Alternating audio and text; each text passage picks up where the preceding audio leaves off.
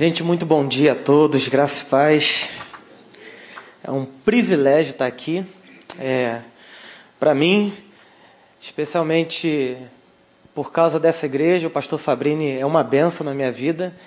No momento, eu tinha que dizer isso porque no momento onde eu estava muito em crise é, ministerial, eu procurei o pastor Fabrini, ele me acolheu muito bem, ele me orientou e tem sido um amigo de caminhada um irmão um pastor, de certa forma também. Bom, irmãos, hoje, nessa manhã, eu quero falar sobre aquilo que. a única exigência que Jesus fez ao seu povo. Apesar da gente, às vezes, estando na igreja, buscar entender qual é a vontade de Deus para a nossa vida, tentar, de alguma forma, é, compreender o que, que Deus espera de nós? Essa é uma pergunta muito difícil de ser respondida. Existem várias respostas para isso, por exemplo, na reforma protestante do século XVI, é, os teólogos daquele período sistematizaram os cinco solas ou os cinco somente. Mas, biblicamente, a única exigência que Deus faz ao seu povo é amar. É amar. Ou, como disse Carlos Drummond de Andrade, só quem ama ouviu o apelo da eternidade. A única exigência que Deus faz ao seu povo é amar. Bom, para isso eu quero que a gente possa ler juntos o texto de Mateus, capítulo 22, do versículo 34 ao 40. Esse aqui é um texto muito famoso, porque é um texto chamado do Grande Mandamento, ou Maior Mandamento. Se vocês encontrarem ou for projetado aqui, a minha versão é NVI que diz assim: Mateus 22, do 34 ao 40. Ao ouvirem dizer que Jesus havia deixado os saduceus sem resposta, os fariseus se reuniram. Um deles, perito na lei, o pôs à prova com essa pergunta: Mestre, qual é o maior mandamento da lei? Respondeu Jesus: Ame o Senhor, o seu Deus, de todo o seu coração, de toda a sua alma e de todo o seu entendimento. Este é o primeiro e maior mandamento. E o segundo é semelhante a ele: ame o seu próximo como a si mesmo. Desses dois mandamentos dependem toda a lei e os profetas. Que Deus abençoe a leitura da Sua palavra e que Ele possa falar conosco aqui.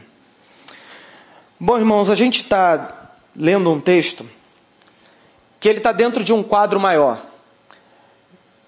Alguns versículos antes, do versículo 23 ao versículo 33, Jesus está sendo questionado por um grupo chamado saduceus. E depois, onde o texto que a gente leu, Jesus vai ser questionado por um grupo chamado de fariseus.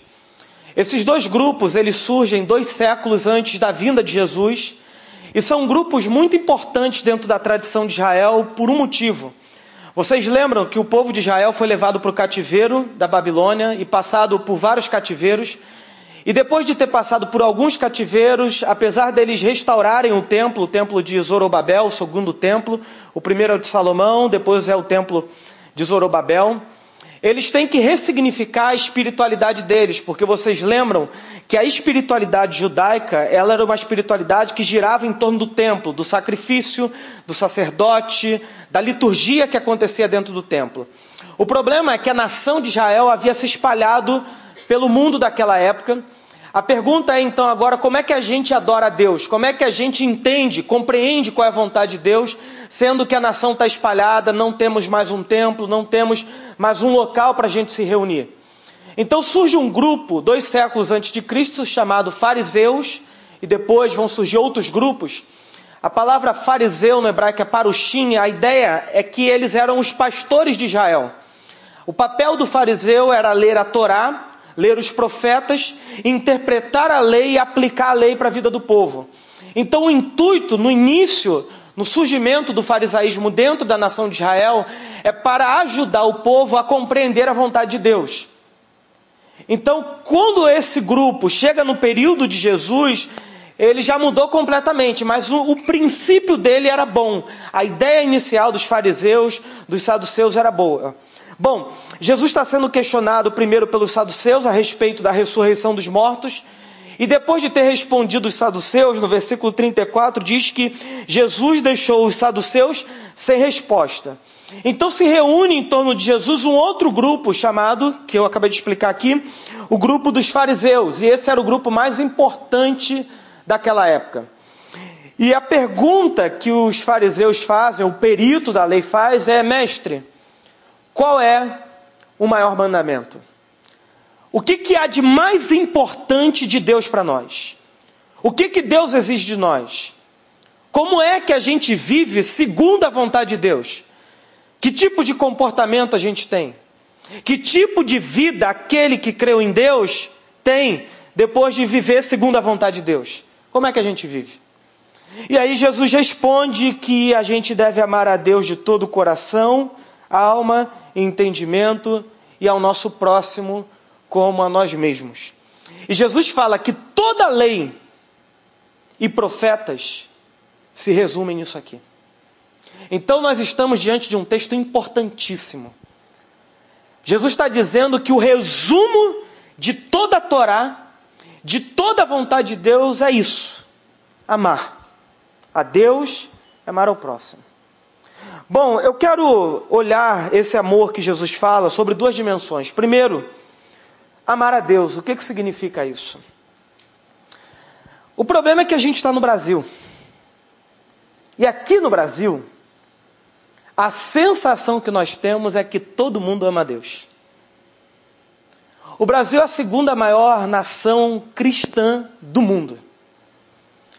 O maior símbolo do turismo brasileiro talvez seja o nosso Cristo Redentor.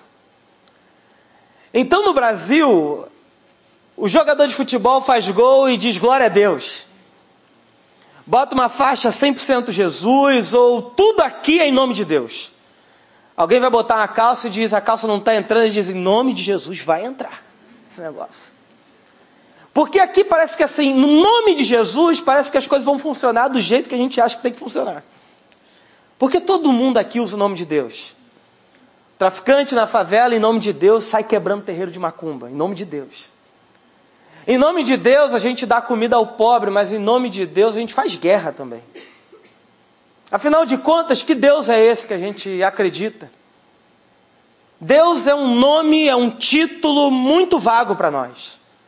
A gente usa Deus para tudo. Talvez a gente tenha se esquecido daquele mandamento que diz: Não tomarás o nome do Senhor teu Deus em vão. Bom, quem é Deus? O que, que significa amar a Deus? Antes de falar um pouco sobre isso, eu quero lembrar a vocês de onde Jesus tira essa primeira dimensão de amor que é amar a Deus. Ele tira de Deuteronômio capítulo 6, versículo 4, e lá no texto de Deuteronômio 6, 4, é o que nós chamamos de a confissão de fé dos judeus, o Shema. E Jesus tira o primeiro grande mandamento, a primeira parte desse grande mandamento, desse lugar do Shema, confissão de fé dos judeus. Que era o seguinte: Deus havia tirado o povo da terra do Egito, da terra da escravidão, e lá no meio do deserto, Deus diz para o povo: Ouça, ó Israel, o Senhor nosso Deus é o único Senhor. Ame o Senhor, seu Deus, de todo o seu coração, de toda a sua alma e de todas as suas forças. Mas há uma coisa muito interessante aqui, de onde esse mandamento é tirado.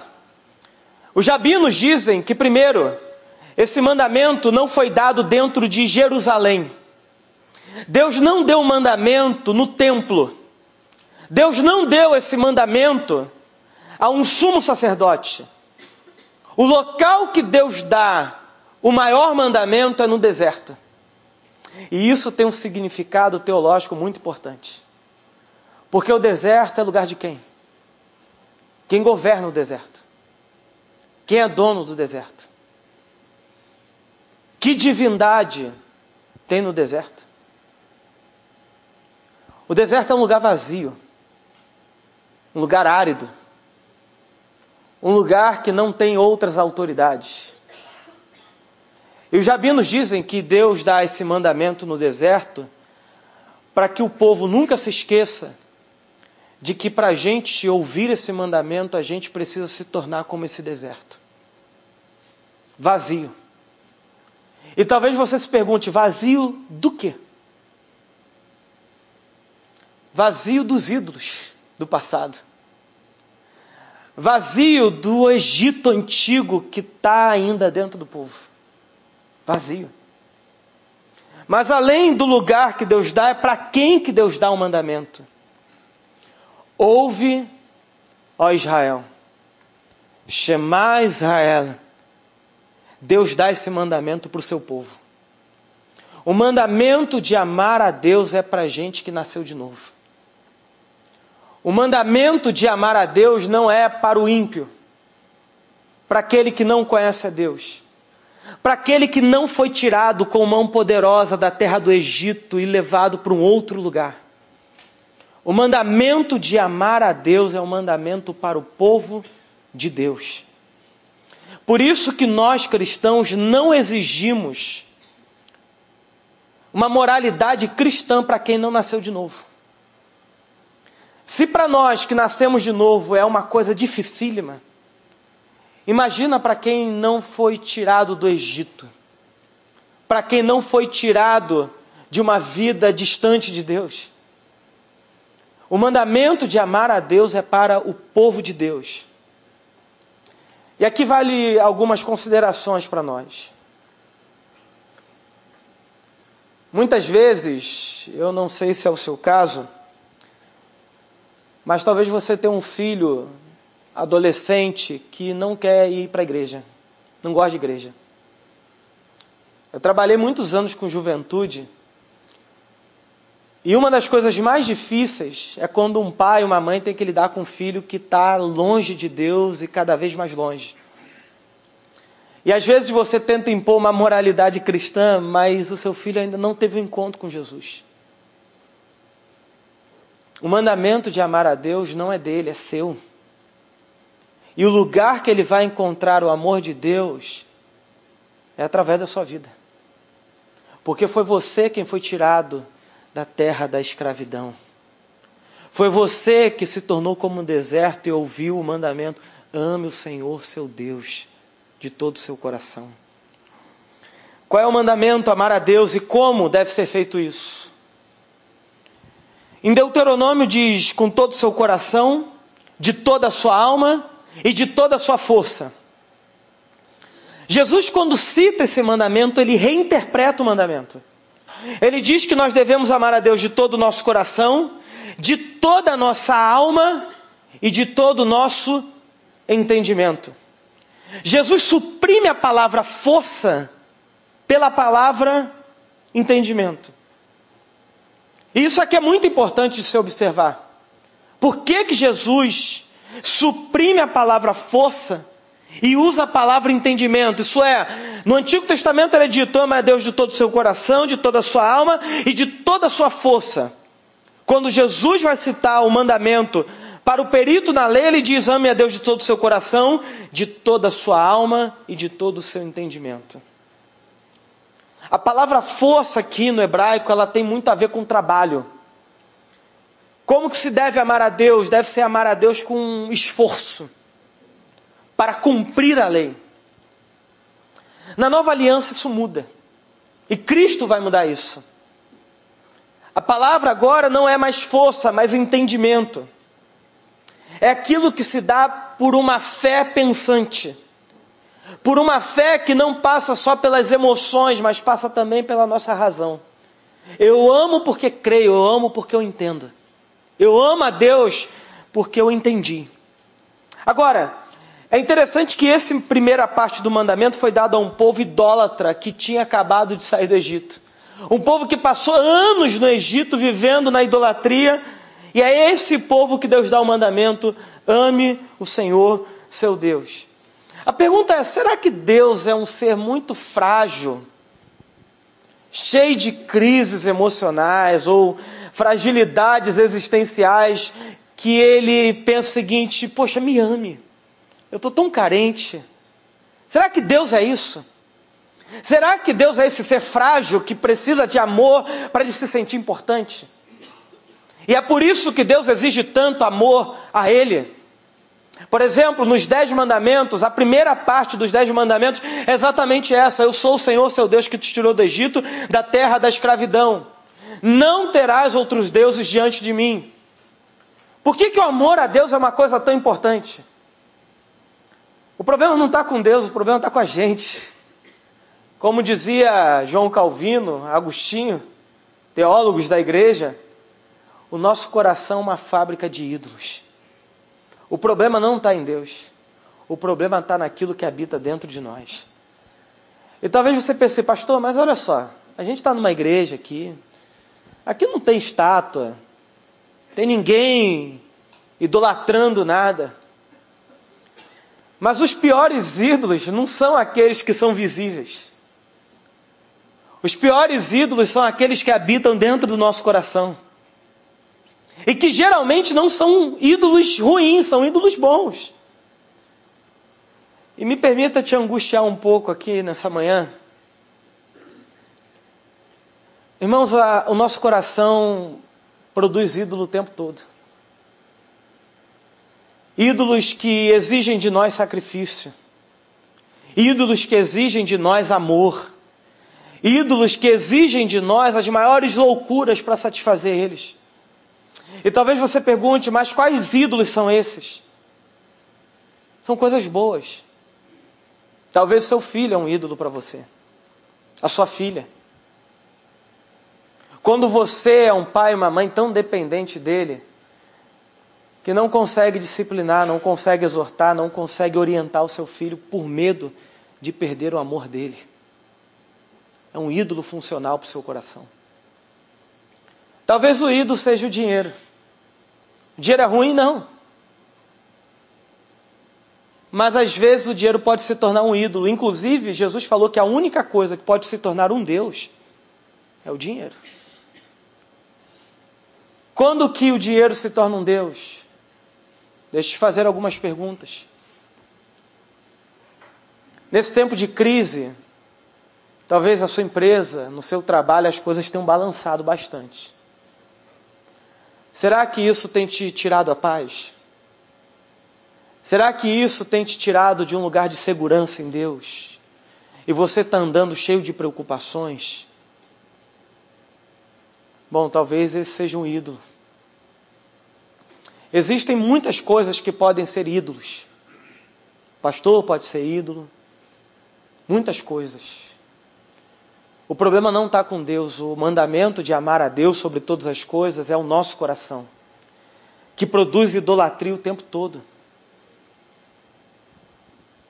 Talvez aqueles pecados que você acha que é só pecado, na verdade seja um ídolo para o seu coração. Uma sexualidade desregulada pode ser um ídolo. Você cai de joelhos sempre diante da mesma coisa, sempre, sempre, sempre. É o lugar que você procura alívio quando está estressado. É o lugar que você procura descanso, prazer quando está angustiado. Ídolos funcionais. O problema é que eles não produzem felicidade segundo Deus pode dar. Por isso que o primeiro grande mandamento é ame a Deus sobre todas as coisas. E Jesus falou: o segundo é semelhante a esse. A segunda dimensão desse, dessa exigência de Deus em amar é amar ao nosso próximo como a nós mesmos. E esse mandamento não vem do Shema, não vem da confissão de fé dos judeus de Deuteronômio, capítulo 6, versículo 4 e 5. Essa segunda parte do mandamento vem daquilo que nós chamamos de código de santidade dos judeus, que está em Levítico capítulo 19, verso 18. E é interessante que quando Jesus saca essa segunda parte do mandamento de Levítico 19, 18, é um texto que fala de vingança. É um texto que diz: Não te vingarás, mas amarás o teu próximo como a ti mesmo. É interessante que esse texto aqui, ele causa muito problema porque ele é muito mal interpretado. E por que, que ele é mal interpretado? Porque a ideia que nós temos ao ler esse texto é: Ame o seu próximo como quem? Como a ti mesmo. O ponto de referência de amor é quem? sou eu. Porque eu devo amar o meu próximo como eu me amo. Então muita gente diz o seguinte: eu tenho que me amar primeiro para depois amar o meu próximo. O problema é que no texto original, no hebraico, a frase é bem diferente. No hebraico diz, vai ravetala camorra, que é, ame o teu próximo, ele é como você. Ame o teu próximo, ele é como você. E qual é a diferença? Porque quando eu leio, ame o seu próximo como a ti mesmo, a base do amor, a qualidade desse amor, parte do fato de se eu me amo ou não. Agora, quando eu digo ame o seu próximo, ele é como você, a motivação do amor muda. O amor não é mais motivado pelo fato de eu me amar ou não. O amor é motivado pelo fato dele ser como eu. Então a base do amor cristão para com o próximo não tem nada a ver com o fato de eu me amar, tem a ver com o fato dele ser um semelhante, dele ser um igual. E aqui que está o ponto de dificuldade. Porque se na primeira parte do mandamento, amar a Deus sobre todas as coisas, eu devo amá-lo, porque ele é diferente de mim, ele está acima de mim, ele é maior do que eu. Na segunda parte do mandamento, eu devo amar ao meu próximo pelo fato dele ser igual a mim, como eu. Afinal de contas, é isso que a boa teologia bíblica diz: que Deus criou um casal no jardim e lá no capítulo 5 de Gênesis vai dizer que Adão e Eva criaram filhos e filhas, geraram filhos e filhas, a sua própria imagem e a sua própria semelhança. Isso significa que quando você olhar para quem está do seu lado, quando você sair desse lugar e olhar para quem está na rua, você nunca deveria olhar para qualquer pessoa como sendo superior ou também como sendo inferior. Nós somos iguais. Nós somos irmãos e irmãs em Cristo aqui. Mas quando eu olho para as pessoas do mundo, eu olho como igual. Por isso que a ideia de indivíduo para a Bíblia é um problema. A Bíblia não prega individualismo, a Bíblia prega que nós somos parte de um todo. Nós somos gente. Nós somos seres humanos. E como seres humanos, nós somos iguais. Estamos no mesmo nível, estamos igualados pela mesma condição.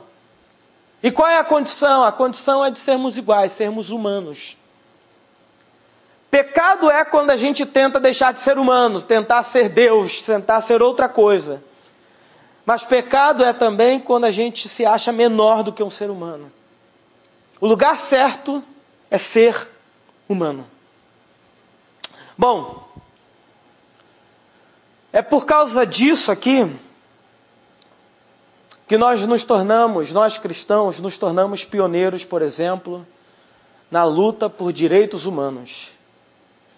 Lá no século XVIII, século XIX. Muitos cristãos estavam dizendo, por exemplo, que não pode haver escravidão no mundo, não pode haver discriminação racial de qualquer gênero. E por quê? Porque nenhum ser humano pode subjugar o outro. Isso é pecado. Qual é a base disso? A base disso está no fato de que nós somos seres de preocupação última. Nós somos a imagem e semelhança do nosso Criador. Todo ser humano carrega, apesar do pecado, aspectos dessa imagem. E, portanto, todo mundo deve ser preservado na sua integridade. Foi por causa disso aqui que nós devemos amar uns aos outros, amar o próximo, por ele ser semelhante a nós, que John Wesley lutou radicalmente contra a escravidão na Inglaterra do século XVIII, combatendo, por exemplo, o vício do alcoolismo na Inglaterra, combatendo, por exemplo, a crise que havia naquele período onde ninguém estudava, não havia escolas. Então os metodistas começaram a abrir escolas para que as pessoas pudessem ter acesso à educação. João Calvino em Genebra Ele não só pregava no púlpito, como ele começou a promover escolas para meninos e para meninas. Isso é algo extremamente inovador, porque só os homens podiam estudar naquele período. Pelo fato de que nós somos a imagem e semelhança do nosso Criador. Não só isso, rede de esgoto e uma série de outras coisas. O cristianismo, apesar das suas sombras, que tem também, ele promoveu muito bem para a sociedade e tem promovido até hoje, pelo fato de quando a gente ouve o mandamento amar a Deus sobre todas as coisas e ao nosso próximo, porque ele é semelhante a nós, a gente consegue mudar aspectos nesse mundo que a gente vive. Agora você pergunta, tudo bem, pastor? Ouvi tudo isso. Entendi, a gente tem que amar a Deus e eu tenho que amar quem está perto de mim porque ele é semelhante a mim. Entendi isso aí. Deixa eu fazer uma pergunta. Quem é que consegue viver à altura disso? Quem é que consegue amar a Deus e ao próximo? Ninguém. Ninguém. Israel caiu na idolatria, praticou injustiça social. Nós criamos o pau de arara. Nós criamos a escravidão. Nós não conseguimos amar a Deus sobre todas as coisas. E nem ao nosso próximo. Pastor, eu consigo. Ah, meu irmão. Você não resiste nem um pedaço de pudim. Já comeu seis pedaços, mas quer mais um pedacinho. É o último. O problema é que às vezes a gente não tem simetria moral, assim. Você pensa, não, pastor, eu não adultero, não roubo, não faço isso. Mas tudo bem, tem outras partes do mandamento. Lembra do jovem rico que chegou para Jesus e falou: Bom mestre, o que, que eu faço para herdar a vida eterna? Jesus falou: Você não deve matar, não deve roubar, não deve adulterar. Ele fala: Isso aí eu faço desde que eu era adolescente na igreja. Desde criança eu faço negócio. Jesus falou, mas vai, vende tudo que tem, dá aos pobres e me segue. Ele falou, não, não, aí acabou para mim. Não dá, a gente não consegue. É um nível de exigência mais alto do que a gente pode dar conta. Agora, teve um ser humano na história da humanidade que conseguiu. Esse ser humano se chama Jesus Cristo de Nazaré. Ele foi o único que disse: A minha comida e a minha bebida é fazer a vontade daquele que me enviou. E ele amou a Deus até a morte e morte de cruz. A cruz é o símbolo de alguém que ama a Deus sobre todas as coisas. É o seu próximo. Porque na cruz nós temos um Deus que se entregou absolutamente a Deus mas por causa do seu amor a Deus, nós fomos beneficiados por causa desse amor. Se nós estamos aqui hoje é por causa desse amor. Só Jesus conseguiu cumprir a exigência de Deus. Ame a Deus sobre todas as coisas e ame ao teu próximo, porque ele é como você. Jesus foi entregue por Deus e foi morto por nós. Bom, o que, que a gente faz? Vai para casa, abaixa a cabeça e fala: está todo mundo perdido. Não tem mais o que fazer. A gente pode fazer algumas coisas. A primeira é baixar um pouco a bola, acalmar um pouco o coração e se assumir insuficiente. Você não dá conta. O problema de quem acha que dá conta é que ele vive frustrado. Ele vive numa tentativa e erro. Então, quando ele acerta, ele fala: Agora eu estou bem com Deus. Mas quando ele erra, ele pensa: Meu Deus, a minha vida acabou. Quem acha que consegue acertar é mais ou menos assim. Imagina a pessoa que acabou o domingo, está feliz, está bem, chegou a segunda-feira, ela discute feio com o marido dentro de casa ou com o filho, sai para o trabalho, chove e não levou guarda-chuva. Te molha todo. Chega no trabalho, tudo dá errado. Ela pensa: está vendo? foi porque eu não consegui obedecer, Deus está me amaldiçoando. Essas pessoas vivem na lógica de mérito e demérito. Então, quando eu acerto, Deus me abençoa, mas quando eu erro, Deus me amaldiçoa.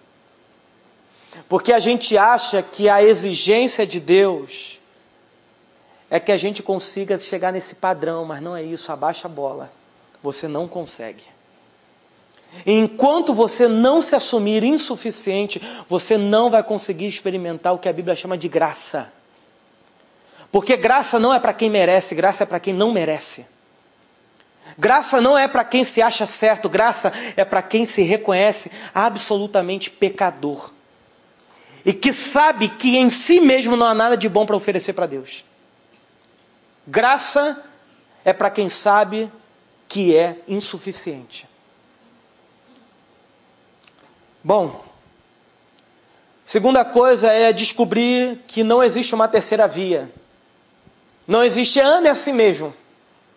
Porque quando você tenta amar a si mesmo, gasta tempo com isso, meu irmão, você não sobra tempo para mais ninguém. Isso é um buraco sem fundo. Você nunca está satisfeito com absolutamente nada. Você acha que se você chegar no corpo ideal, você vai estar satisfeito. Aí você chega lá, aí liga o Instagram. E tem alguém muito bonito, mais forte, com um shape mais no padrão do que você. Você fala: ah, não, mais uma longa caminhada até lá. Eu não dou conta. Não existe uma terceira via, porque a gente, se for tentar se amar nesse nível, é claro que um pouco de amor próprio é bom, mas eu estou dizendo que o nível de amor patológico, doente por si mesmo, mata. Não sobra tempo para sua família, não sobra tempo para Deus, não sobra tempo para nada, porque quem ama a si mesmo não consegue amar mais ninguém. Por isso que Jesus não deu uma terceira via. Ele não falou, ame a si mesmo. Não, é só ame a Deus e ao próximo. A fé cristã é uma fé que me faz andar com Deus, olhando para quem está do lado de modo que Deus em mim, Ele se expressa através dos meus atos de amor para quem está próximo. Por isso que quem conhece alguém que ama a Deus está sendo muito beneficiado. Porque quem de fato ama a Deus está amando quem está ao seu redor. Bom, se assume insuficiente. Aprenda que não existe uma terceira via. E por fim, a cruz é o único caminho.